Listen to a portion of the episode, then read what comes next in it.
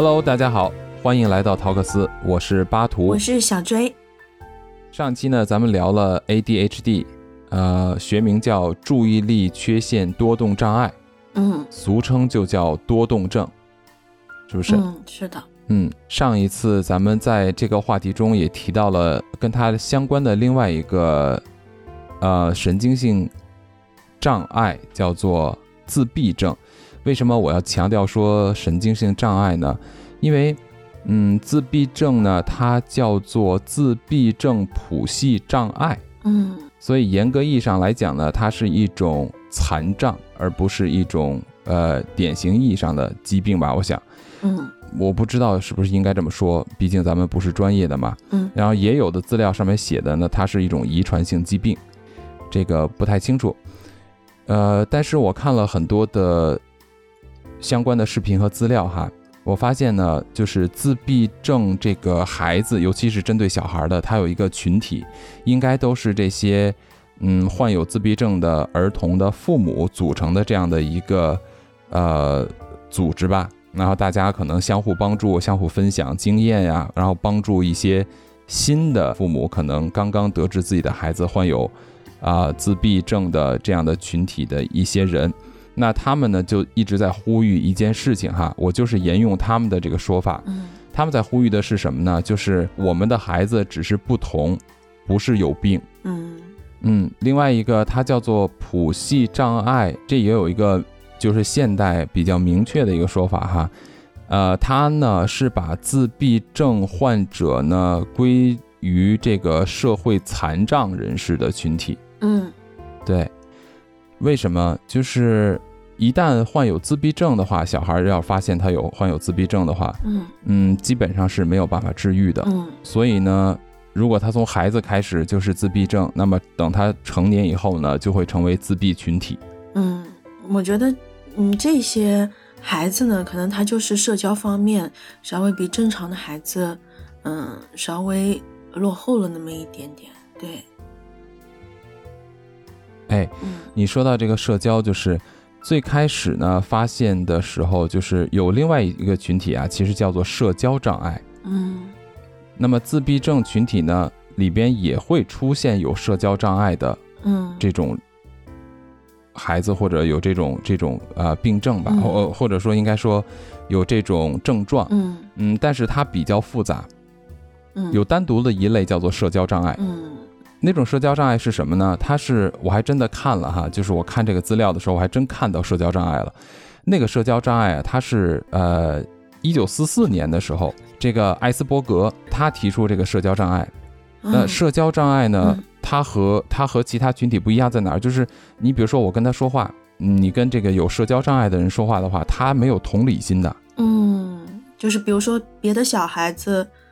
发脾气了，他不知道为什么他发脾气，不知道为什么他哭，对吧？嗯，社交障碍的话，通常是从语言层面来说的。比如说，我举一个简单例子哈，嗯，我要是跟一个社交障碍的孩子说：“你都快把我给气死了。”嗯，这个孩子他听得懂你说的，嗯但他回复的是他不知道你是生气说，或者说他感受不到这是生气的这种嗯情绪，他会说：“但是你没有死，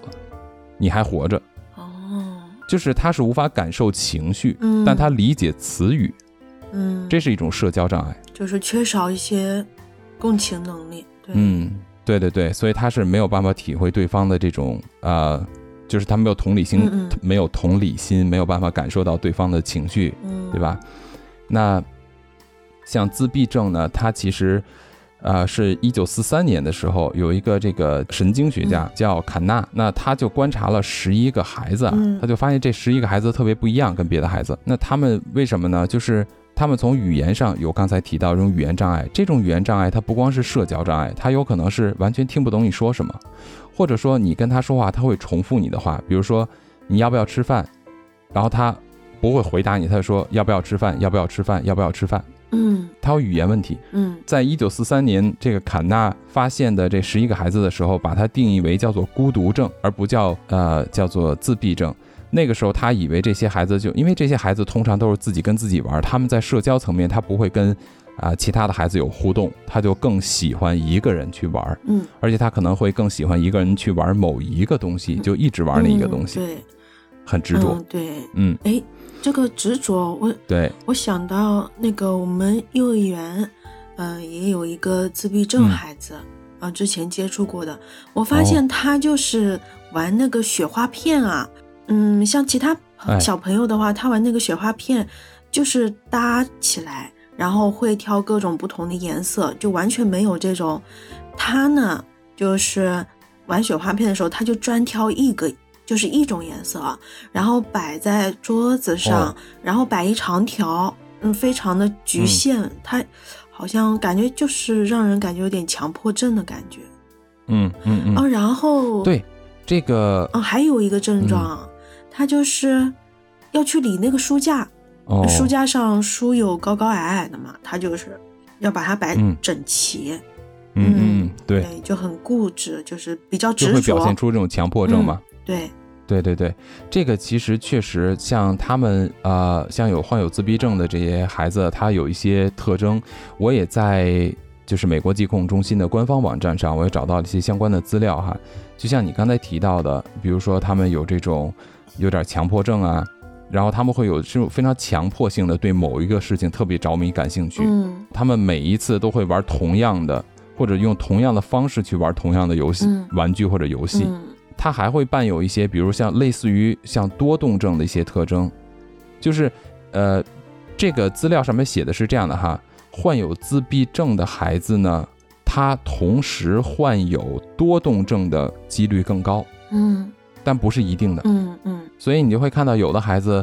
有自闭症的孩子，他就会不停的前后摇摆呀，或者不停的就做某一些这种特定的动作，就不停的做。这个其实就是同时他患有可能是有这个多动症。总之呢，不管是呃 ASD，也就是我们说的这个自闭症，还是 ADHD，嗯呃我们说的那个多动症，它都是属于一种神经性疾病嘛。嗯它的定义上面都描写的比较清楚，对，它是由这个大脑差异引发的一些发育障碍造成的。当然，到目前为止，自闭症的成因也没有一个明确的，就是这种科学的根据，说它是如何形成的。嗯嗯总结为就是他的行为啊、沟通啊、互动和学习方式就和很多人都不一样。嗯有一些自闭症患者，他还会伴有有差差不多百分之二十左右的这个自闭症患者，他会有超高智商，就高于常人的智商。嗯，就类似于那个你你有没有看过阿汤哥的一部电影叫《雨人》？雨人，我就是哎他那个哥哥是自闭症患者是吧？是嗯嗯嗯，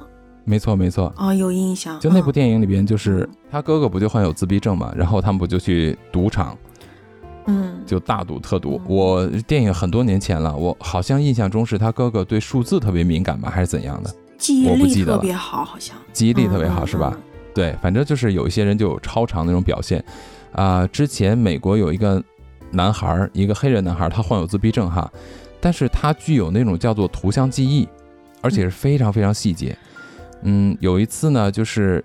呃，我我忘记了是一个新闻台还是专门的人哈，嗯。反正就是带着他嗯。坐直升飞机在芝加哥上空、嗯还是在纽约的上空城市上空，我忘记了。嗯。大概飞行啊转了二十分钟，嗯。下了飞机以后呢，只有短短二十分钟在天上的时间哈，嗯。他就把整个这个城市画了出来，而且连那个特别小的窗户上的细节，比如说某一栋楼的某一个窗户里边可能摆了一盆小植物，他都能画出来，啊，就细致到这个程度。对，哎，我在想啊，但是在前些年，这个男孩已经去世了。嗯、哦哦哦，我在想，就是他嗯。们在某一个方面特别有天赋，比如说有的孩子他可嗯能嗯、会比较记忆力比较好，或者说画画比较好，就像你刚才说的，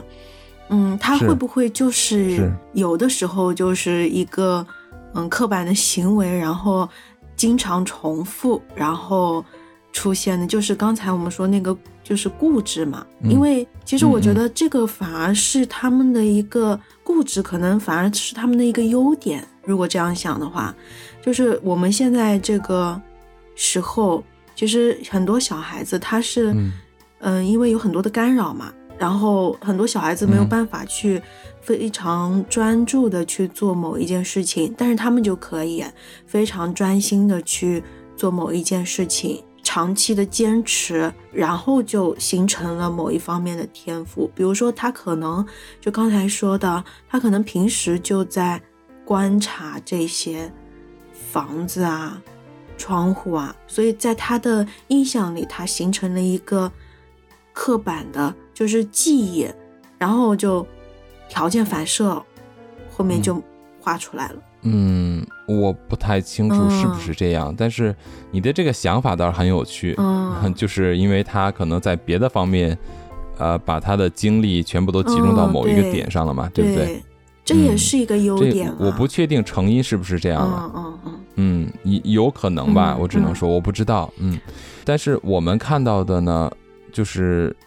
资料上边基本上去描述的大概的意思是说，因为他们是一种这种就是大脑神经发育的一个一个叫做发育障碍嘛，嗯，那么可能有很多是先天性的，比如说他的记忆，他不是后天训练，他他先天性的，嗯，其实是这样哈，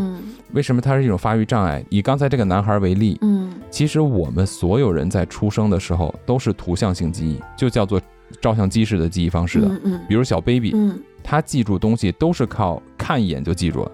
嗯，就像黑猩猩就是这个能力，他就看一眼就记住了，嗯，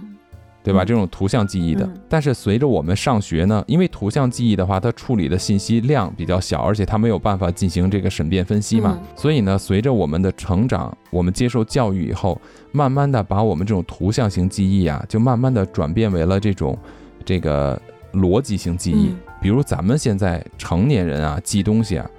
都是靠逻辑记忆的，就是你要找这个东西之间的关联性去记住它，是不是？嗯嗯。像刚才那个那个孩子，他有可能是什么？因为他是有发育障碍，他是停留在了那个阶段，然后一直在使用它。那你说的也对，但是我只是说我不知道是不是这样，就会让他们让他们变得很厉害哈。嗯嗯。但是其实，嗯，有有天赋的孩子毕竟少嘛。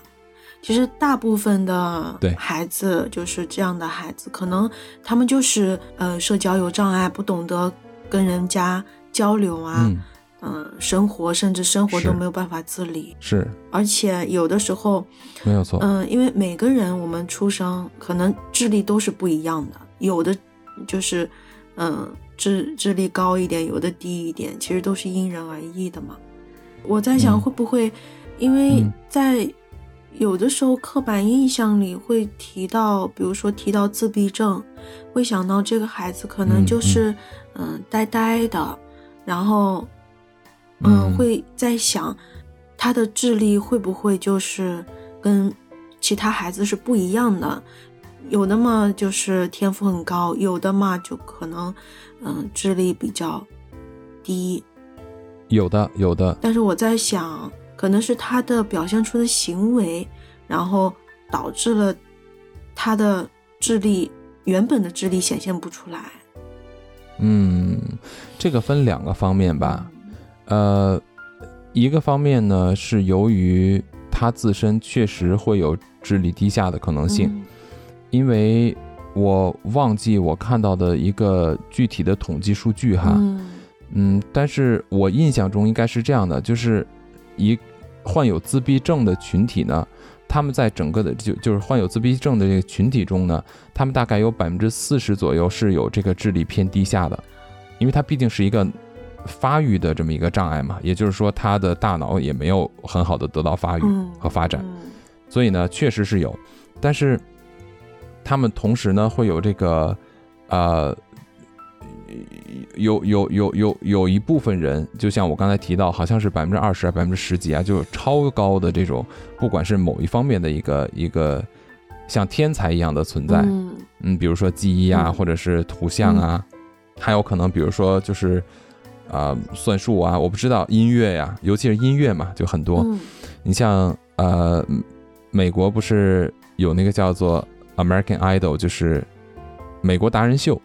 之前不就有一个自闭症的一个男孩，自弹自唱嘛，就特别棒，好像还是个盲人哈，嗯，对他又有自闭症又是盲人，然后他妈妈带他来自弹自唱，就非常厉害，嗯。嗯，所以这些呢都有可能像你提的，他可能本来很聪明，但是他的行为让别人看起来他呆呆的，或者说比如说他有智力问题，那这个可能就是由看他的人不太了解嗯造成的，嗯误以为他智力低下。嗯，嗯但是同时呢，他确实也有一部分群体，确实也存在就是智力发育受限，确实是智力低下的群体也是有的。嗯所以这些呢，呃，都是不同的情况，这个真的很复杂。我我越看我就越发现，我的感觉就是，如果说，嗯，有的家长或者说有的家庭中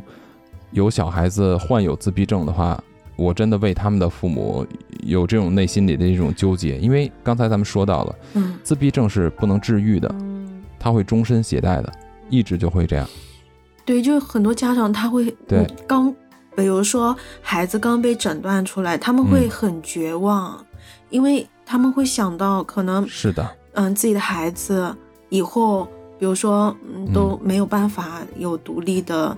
自理能力啊，然后包括可能是的。有的孩子可能吃东西，然后穿衣服，甚至上厕所，可能都会有一些问题，就更别说和其他小朋友之间的交流了。就是，然后可能嗯哼，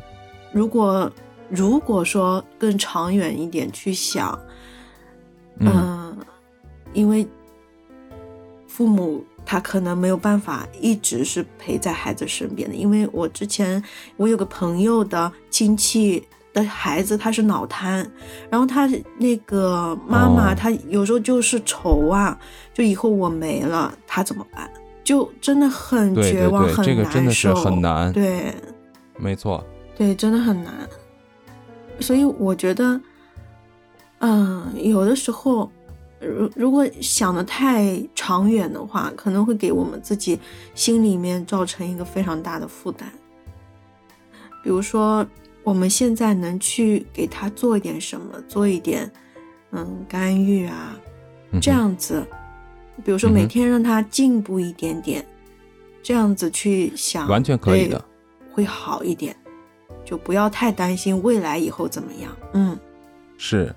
有很多的呃自闭症患者呢，他们如果能够在很小的时候，比如说在通过这个婴幼儿时期，经过体检，经过这观察，能够很快的得到筛查的话，如果从很小的时候开始不断的训练和这种用专业的治疗方式去训练他们、治疗他们，然后呢加以一些技能性的训练和培养的话，等他们长大以后，他们是慢慢可以，呃，达到一个生活自理的程度的。他们不是弱智，嗯。他们之所以有的时候学东西他会比较难，比如说他有一些什么症状啊，比如说他的一些叫做体征和这个体征上的一些症状哈，比如说。因为他在社交沟通和互动方面有问题，嗯。那么他在学习的时候就会比普通人会慢嘛，嗯，而且他无法这个集中注意力，嗯。他呢会把他的精力或者说他的嗯很自然的去重复性的去做一些他有兴趣的事情，嗯所以他的注意力经常会转移到别的地方去，他没有办法去集中在你的身上，也就是啊、教给他东西的人的身上，这就造成了他学的时间比较长，但并不代表他学不会。第二一个就是我们就要说一下，为什么这个群体啊，我我觉得我们不能太大层面说，比如说全社会如何如何，我觉得这个有点太夸张了。但是呢，我觉得更多的人去了解到自闭症群体是很重要的。为什么哈？我们从一个数据上来看，嗯，以美国的这个人口数据调查表明是什么呢？就是说，现在大概每五十多个人就有一个自闭症患者。哎呀，很高了，嗯是的嗯，到二零一六年的数据，我看到的好像已经是非常多了。嗯，这个资料我现在找不到了。对我看了不少这个相关的一些资料和数据哈，它的比例是非常高的。那即便是中国的话，因为中国的这个筛查，我们中国你看人口这么大，对不对？嗯人口基数这么大，嗯，它的筛查呢是没有那么的详细的。嗯以我们这这么大的中国大陆的这个十四亿的人口基数来讲的话，呃，目前的预测也大概有一百五十分之一，也就是每一百五十个人里边可能就会存在一个这个自闭症患者。我的天，其实这个数量还是非常同样自闭症患者嗯非常庞大。嗯这个自闭症患者呢，他呢是他的轻重也不一样嘛，就像上一次咱们聊这个多动症一样，他不是说我有多动症我都很严重，嗯。自闭症也一样，也有轻度自闭，也有重度自闭，嗯。这是有有等级差别的。嗯。嗯，但是呢，从数据上显示，就是用这个预估模型去估出来，大概是一百五十个人里边就会有一个自闭症，所以这个就有一个很大的问题啊，我们就应该更多的去了解到这样的群体。嗯，对，像这种筛查呢，一般情况下，刚才你提到那一点，我觉得特别重要，就是他们以后长大了怎么办，对吧？嗯，我觉得长大了以后，其实我觉得现在，比如说现在还小，未来以后真的是有无限的可能性的，就是不要灰心，一定要有信心。嗯，只要现在比如哎说教他，你说对了，教他一点一点一点一点教他，那么等到长年累月几年以后，这就是复利效应嘛，他就学会了。呃你说的很对，嗯，等到长大以后，是。他就可以做一些，嗯，比比如说自理能力好了，然后再去找一些能够最基本生存的，呃，一些工作啊，这样的，他会好起来，他会好的。嗯嗯。呃，你说到这个，我知道你是想让能够听到的人，如果家里边有嗯。自闭症的患者或者亲人嗯。有这种家里有孩子或者有亲戚是有患有自闭症的话，你想给他们一些鼓励是吧？嗯对，我给你一些，我给你一些实际的东西哈，嗯。呃，这是真实存在的，嗯。而且是我亲身经历的，嗯。我也亲眼见到的。嗯。我们先说这是两个部分，像你刚才说的，如果孩子还小的话，他有很多的机会，一点错都没有。嗯。所以特别重要的一点就是，作为新生儿的父母们或者未来打算要孩子的年轻人们，嗯。一定要在最关键的时间段多去观察自己的孩子，就是九个月、十八个月、二十四个月这样的阶段，一定要多去观察孩子。嗯呃，只要这个一般情况下哈，就是对于这个筛查来讲的话，自闭症就是 ASD 啊，有时候呢可以在十八个月或者更小的时候就被检检测出来。嗯如果说这个孩子两岁了，有这种非非常经验、非常丰富的专业人士来给他进行啊诊断的话，那是可以非常可靠的去诊断出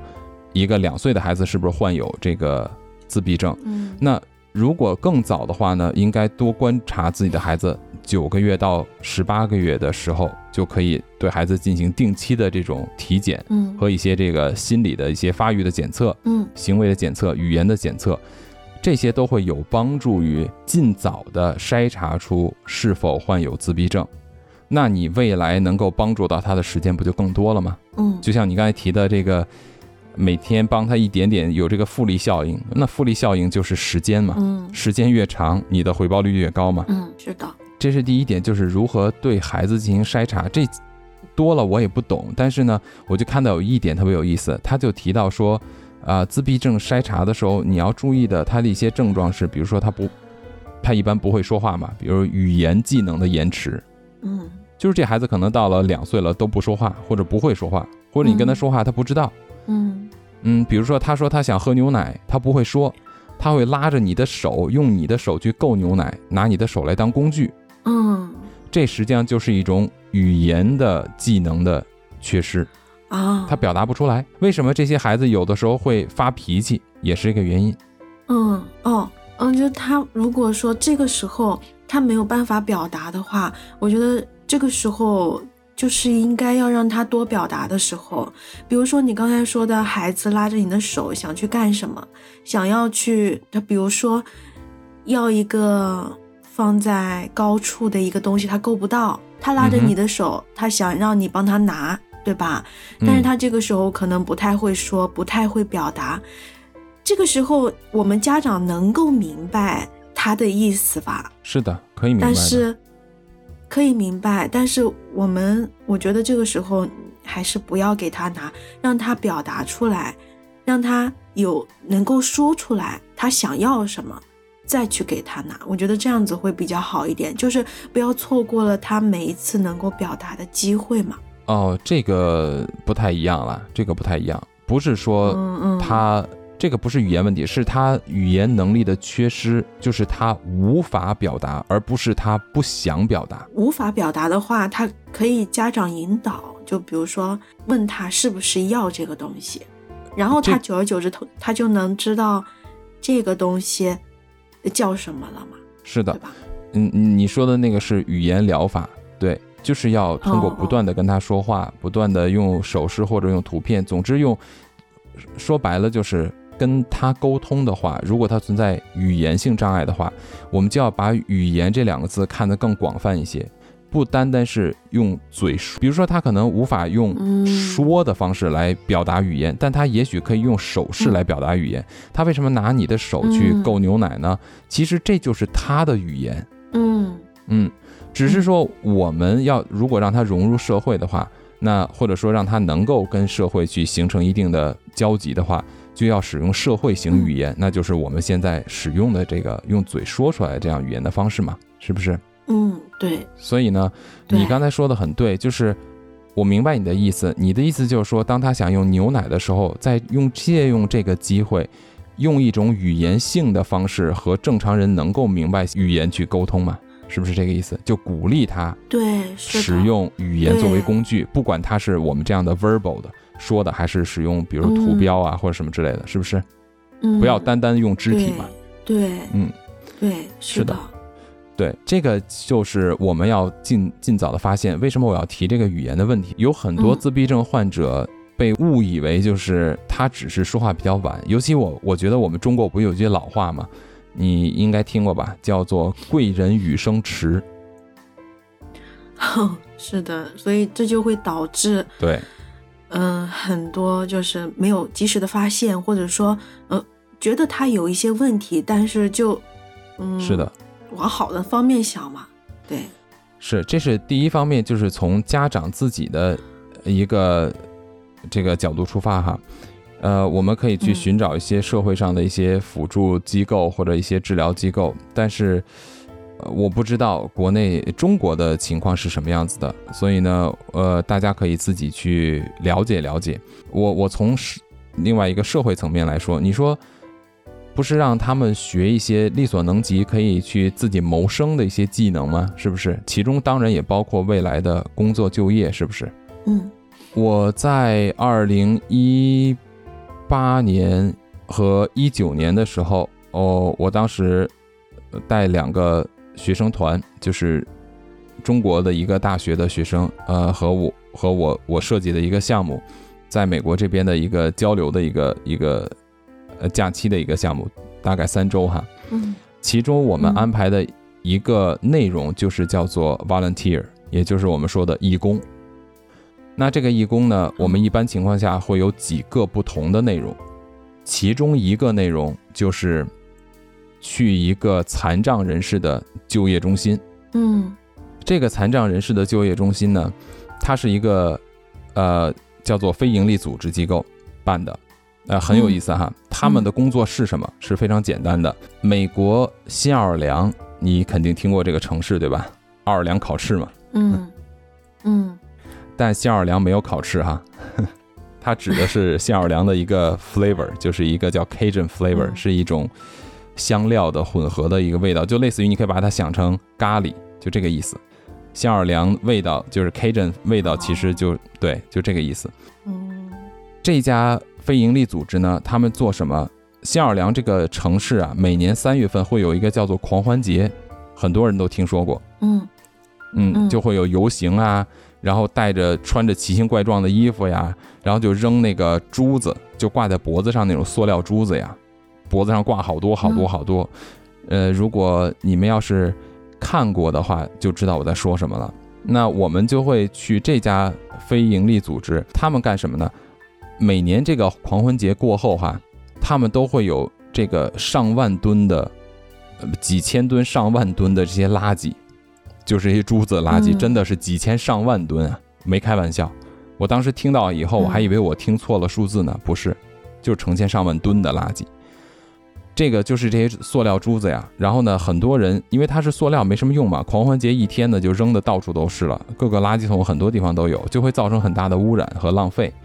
所以呢，他们这个公益组织是干什么用呢？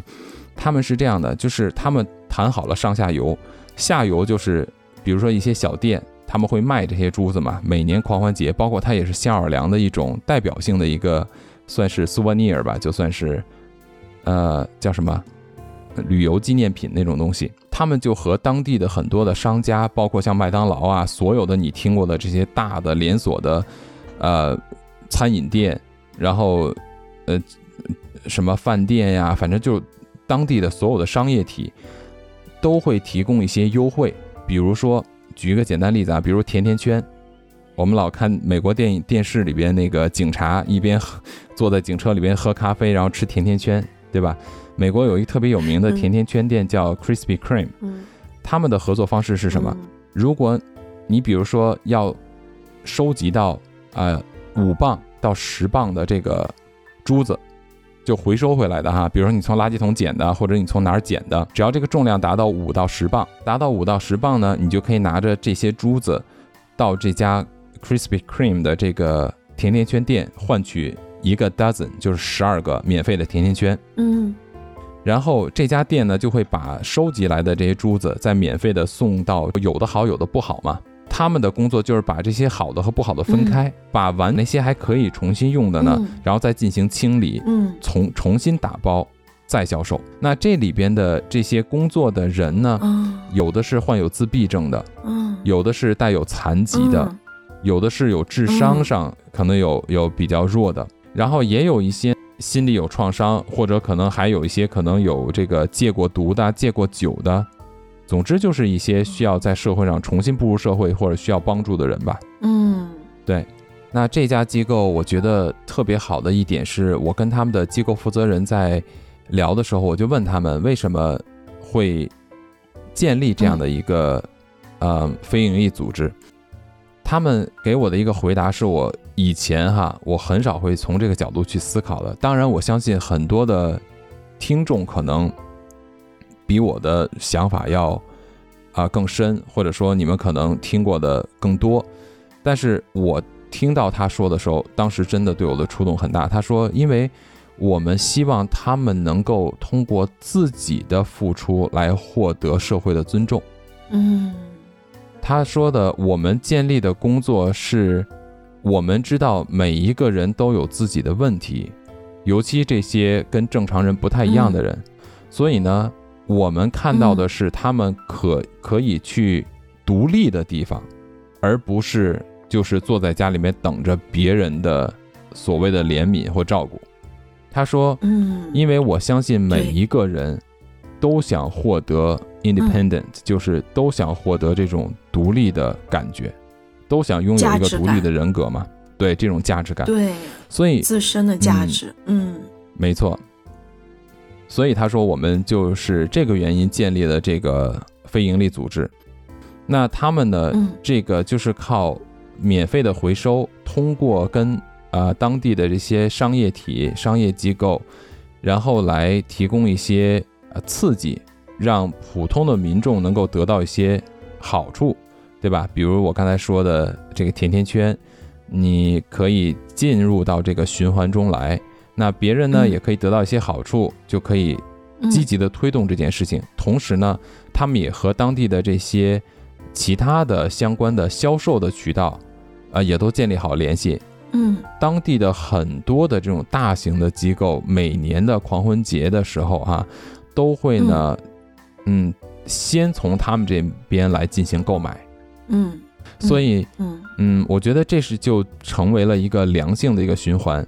这些残障人士呢，他们有自己的一个独立的这么一个生存的空间，同时呢，也给他们提供了就业，也对整个社会进行了一定的良性的推动嘛，对吧？毕竟这个，嗯，把这些垃圾纯粹就当垃圾就浪费掉了，也是一种纯粹的浪费。然后也有这种环境污染呀，因为这种这些东西全部都是塑料的，就会造成很大的污染，所以他们就是这种重复再利用。而且呢，他们还会把这些，呃，比如说有一些这个串珠啊，珠子很好，但是可能是比如说断掉了或怎样哈，他们还会重新的编辑整理，也就是重新制作，就做成新的这种饰品也好，什么也好，再出去卖的话，那就会更好了嘛。所以呢，我觉得，嗯，还有一定的创作空间。我去的时候，我就看到他们的一面墙是一幅画，嗯就全部都是用这些小珠子拼出来的，呃，我觉得非常好。就这种这种嗯非盈利组织的存在，就是能够从根本上真正的去帮助到这些残障人士，而且是嗯给了他们一个独立的人生。我觉得这点非常重要。对，这点非常好。呃，所以就是在他们小的时候，嗯，在他们小的时候，正面问题嘛，他们长大了以后，其实可以做的事情有很多。就像你刚才说的，还有我想到了一些，他们可以做一些，比如说现在有这种整理收纳师，或者说是就是图书馆啊。嗯、整理书架呀，就像那个孩子一样，他特别喜欢把那些书摆放的整整齐齐的。我觉得可以去找到一些他们的优点，或者说他们感兴趣的，或者说他们的长处，然后去发展。这是未来，这是长大了以后我们可以做的一些事情。然后从我们可以去做这些事情，然后来让他们自己真正的感受到自己的价值。嗯，没错。我觉得作为患有自闭症的孩子哈，他们除了需要真正专业的医疗组织，或者说专业的治疗组织、专业的这种人以外哈，还需要我非常能够理解父母将要面对和付出的呃压力，他们可能嗯将要面对的问题远远超过患有自闭症孩子本身。因为患有自闭症的孩子活在自己的世界里，他可能体会不到这么大的压力，但是他们的父母真的会面临，我反正是没有办法去想象的。我设想了一下，嗯，我都没有办法去想象这种，呃，内在的这种这种煎熬感。父母其实是非常的，嗯，父母本身也需要更多的支持啦，对，是的，他们自己一个心态要调整，自己的情绪要调整，不能带给孩子。我让我想到之前也是就是实习的时候，这个自闭症的这个孩子嘛，嗯嗯他其实，嗯，吃饭的时候，嗯，喝水，其实每一个细节每天都要重复的去教他。是的，是的，然后呢，我就记得这个他们的妈妈呀，他的妈妈，嗯。嗯，就会带一些真的带一些很多好吃的，他自己也会做，带一些好嗯。吃的，然后给老师给孩子，其实就是希嗯。望幼儿园的老师、小朋友能够对他的嗯。孩子好一点。其实非常的心疼，其实还挺心酸的，看他这样子付出，所以就是对大家的一个普及，对包括对同龄人、对其他孩子的，嗯，对他的理解也是非常非常的重要的。特别特别的重要。就像刚才我提到的这个数据哈，其实嗯自闭症群体呢，在我们的整个群体中啊，并不算少数啊，其实它的数量还是挺大的。我们需要嗯给他的这种所谓的社会型空间，不单单是所谓的这种对残障人士的这种照顾或者什么，我我们更多的应该去认知这个东西，才能够真正去理解。我们不能够凭空去理解别人，凭空的理解呢，多少呢，就是也会给自己带来压力嘛。你比如说，我看到，我可以很清楚的看到一个呃人，他很明显跟普通人不一样，他可能存在一定的嗯、障碍或者存在一定的问题，那我可以用无知的或者说不了解情况的方式去理解他，但是我们都不是神仙，我们也不是什么圣人，是不是？在不知道的情况下，你很难去应对，这个也会给我们造造成很大的困扰嘛。所以最好的办法就是，我们应该更多的去知道它是什么，比如说知道他的一些行为方式，知道他可能存在的一些问题，然后知道一些基本的，我们只需要知道基本的如何去应对出现的一些情况就好了。就像你刚才提到的，这个妈妈可能会做一些吃的带给老师和孩子，希望他们可以呃对他的有自闭症的小孩包容一些嘛，对不对？嗯，其实对，我觉得从学校的话，如果是我的话，我有这么一个设想哈，比如说，嗯未来学校里面出现了一个这样的孩子，那么嗯学校可不可以开家长会的时候告知所有的家长，就是我们有这样的一个学生，那这个学生他是患有自闭症，而且自闭症的程度大概是什么样的？他日常的一些行为可能会出现，比如说一二三都有什么？接下来呢，就可以说一下这个孩子在他的这种，因为是自闭症嘛，他的日常行为中会不会影响到其他的同学？如果对同学有影响，可能会有哪些方面的影响？就是能够更好的让家长清楚这个孩子他的日常的行为都会有哪些。这样的话，我觉得可以避免一些其他孩子对这个孩子的误解。比如说，我只知道说，哎呀，这个班里来了一个自闭症的小孩儿，那我觉得我们我们都是普通人嘛我们都会去思考一个问题，那这个孩子会不会影响我的孩子呀？不光是比如说，嗯，学习呀嗯，那这个孩子会不会突然打人呀，或什么之类，伤害到我的孩子呀？我觉得这也都是可以理解的嘛。嗯，对我我想起来，就是嗯有其他的小朋友，他当时就问他，他小其他的孩子他也不理解，他就会嗯嗯问，他说老师为什么这个孩子他一个人，他为什么不跟我们一起玩？呃，小孩子也会提出疑问的。然后我记得那那几个孩子当时问我的时候，我就跟他们说，我，所以我觉得。我们作为老师、作为家长、作为成年人的引导是非常重要的。我当时就跟他们说：“我说，呃，我们就像是一棵树一样。我说你们呢、是树苗，老师呢、是一棵大树。嗯，这个小朋友呢，他还没有破土而出。”嗯，他非常需要帮助。我当时就这样跟他说，然后我、我就问他们，我说你们觉得，嗯，我们怎么样才可以帮他破土而出，帮他跟你们一样长成一个小树苗？他其实是非常想要破土而出的。我当时就这么问，然后有些孩子他就就有一个孩子他很聪明，他就说，那我们给他浇水啊。他就说说到浇水了，嗯，然后嗯我就跟他说，我说是的，我说浇水，然后施肥，包括嗯嗯照太阳，都可以让他嗯长大的。然后那这有一些孩子呢，他可以大概理解我们这样子的是去帮助他。还有一个，我记得一个小男孩，他就不理解，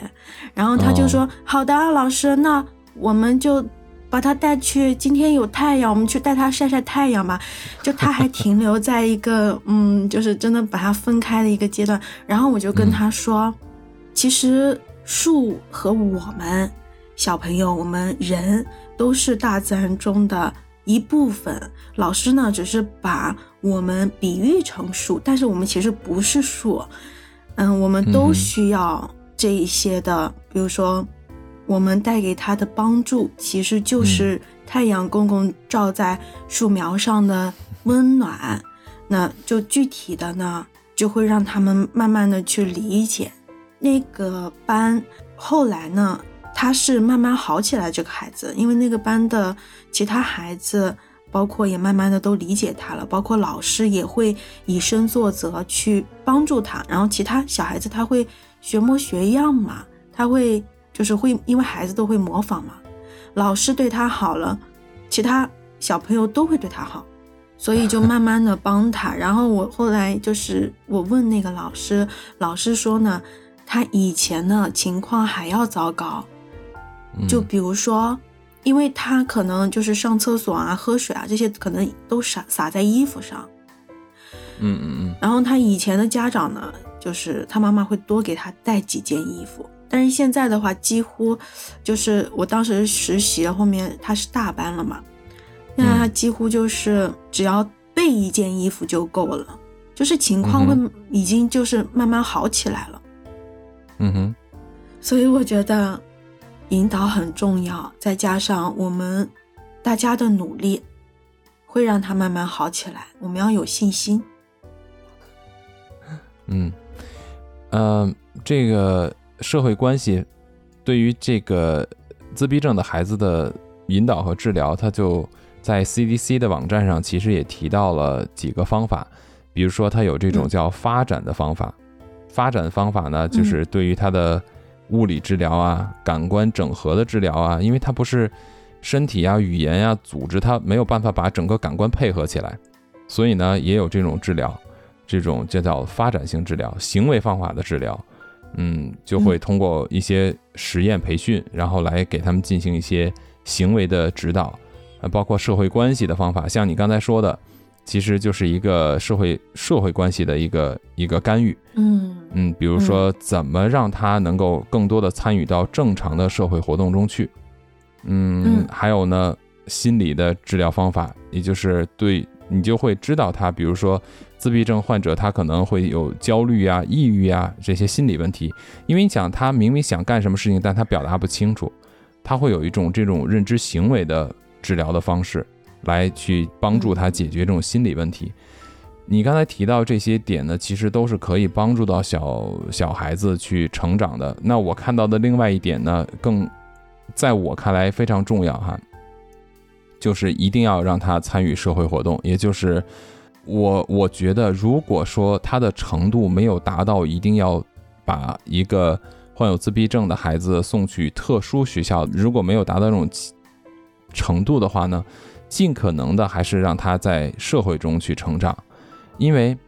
不光是患有自闭症的群体需要在社会中去成长，那同时应该跟他跟这个群体一起成长的是谁？是这些。健康的小孩子，因为他们要学习和这样的人共存。嗯，我的孩子班里边在日本啊，他的班里边就有一个自闭症的小男孩，跟他们一起上课。嗯嗯，这个小男孩的自闭症呢还挺严重的。我回来以后就问我家孩子，我因为我作为父母，就刚才我提到的，我说我其实也会有担心嘛，那这个孩子会不会影响到他们呀？然后他就，我孩子经常会说到说，比如说今天他们上课，这个小男孩突然就哈哈哈哈，就突然就又叫又闹的，嗯。然后我说，那你们有什么反应？你们怎么觉得？他说，我们就觉得他很 cute，就很可爱。嗯。我说，没有人会觉得很烦很讨厌吗？他说，no，没有。嗯。对，小孩子其实，其实小孩子要说实话，比我们成年人要善良一些。因为他们可能不会有更多理性的去思考很多相关联的问题，他们就很很发自本心的，就是点对点的去看问题嘛。比如说这个小孩子打了他，他可能会哭，但是没有打他呢，他就不会觉得这个小孩子的存在影响到他什么，他没有太多的关联性嘛。所以我觉得这个很重要，就是小孩子也要学习和这样的人共存。我这这才会有一个更好的一个社会的一个氛围存在嘛。嗯。第二一个呢，就是，呃，日本的这个他们的这个小学啊，我去看他们的运动会，因为他们不是每年都会办运动会嘛，就跟蜡笔小新里边那个真的是那样的。所以他们的运动会呢，运动会的时候就是老师啊，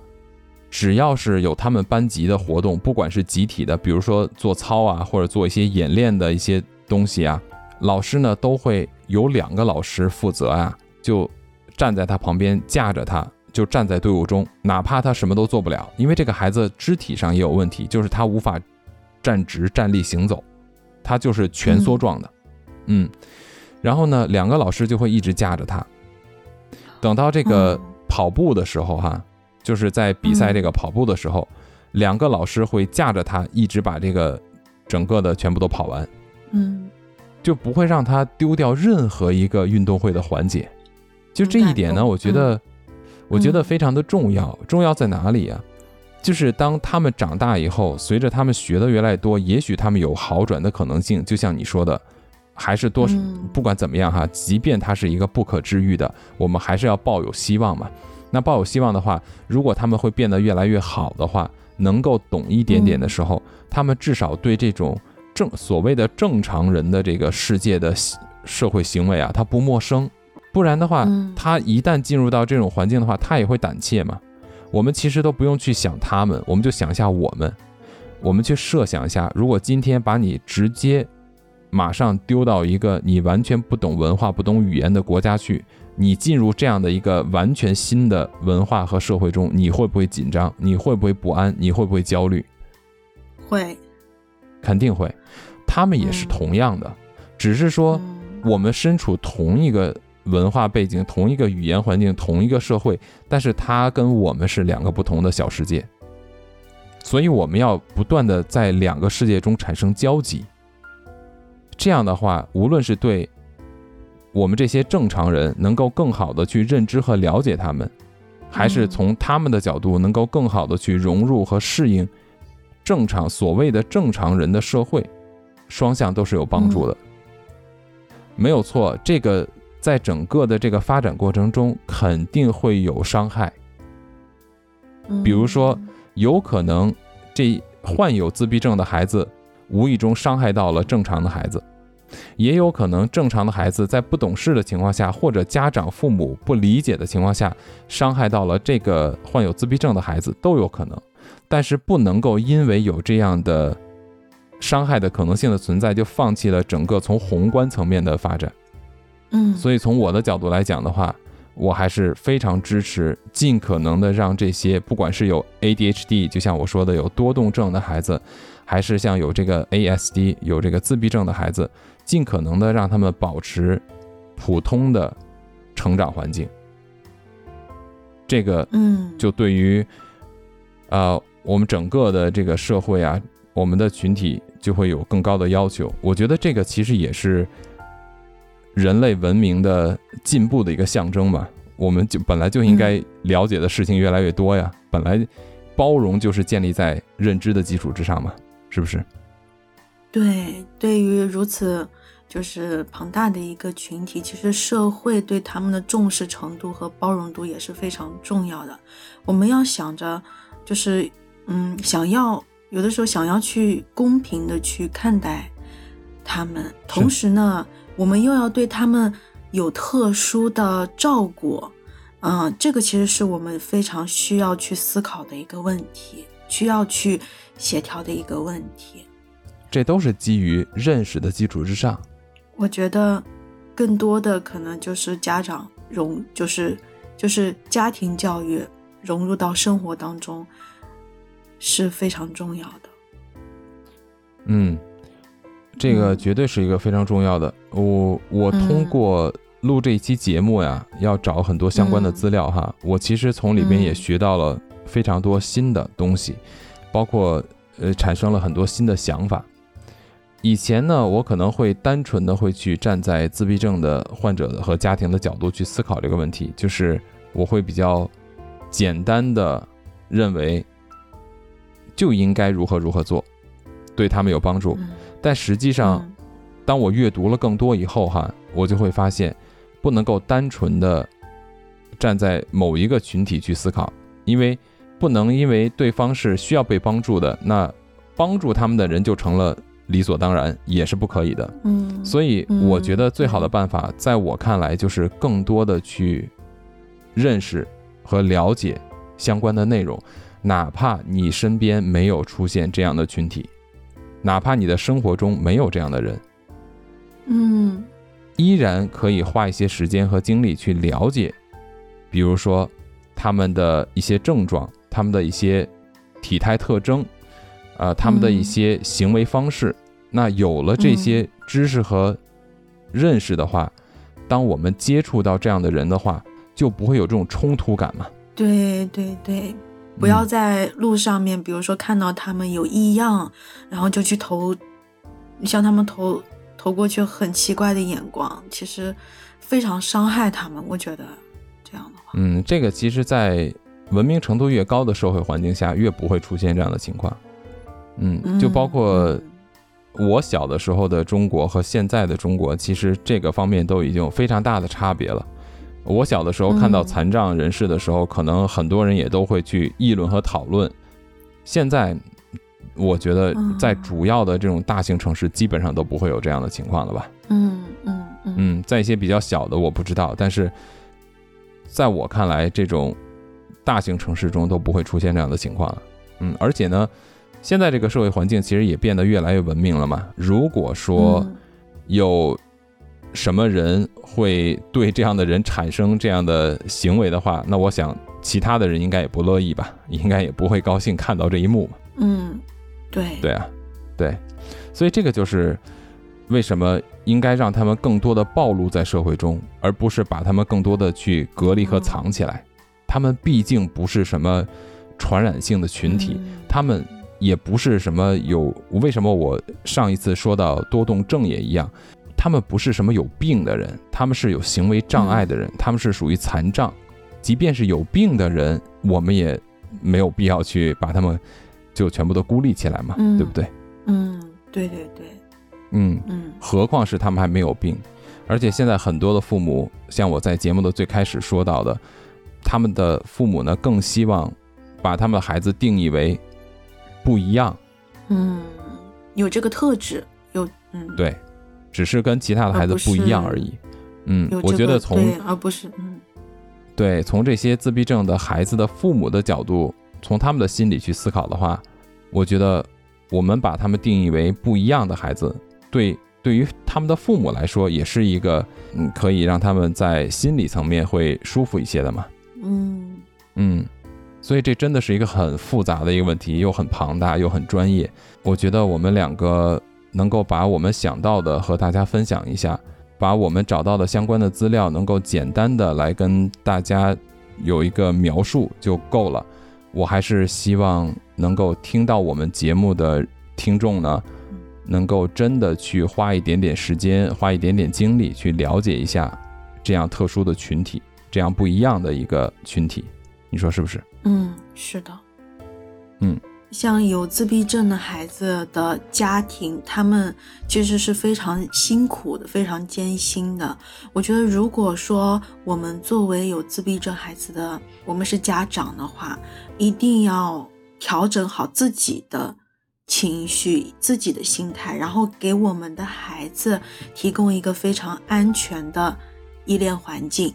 我觉得，不管是多大的孩子，当然了。就是如果说我们去干预的话，当然是越早越好了。但是如果说我们发现的时间比较晚的话，也不要放弃，只要我们去坚持，嗯我觉得一切到后来都会好起来的。嗯，为什么会有这样的自闭症家长的组织？我觉得像遇到这样的问题的话，真的需要抱团取暖，这真的是很难孤立孤军奋战的，这是这个是对对人的极大的挑战。对，对孩子最好的老师嗯其实就是父母，对吧？嗯，哎，说到这一点的话呢，其实我觉得，啊、以后有机会的话，我们可以专门来聊一聊公益组织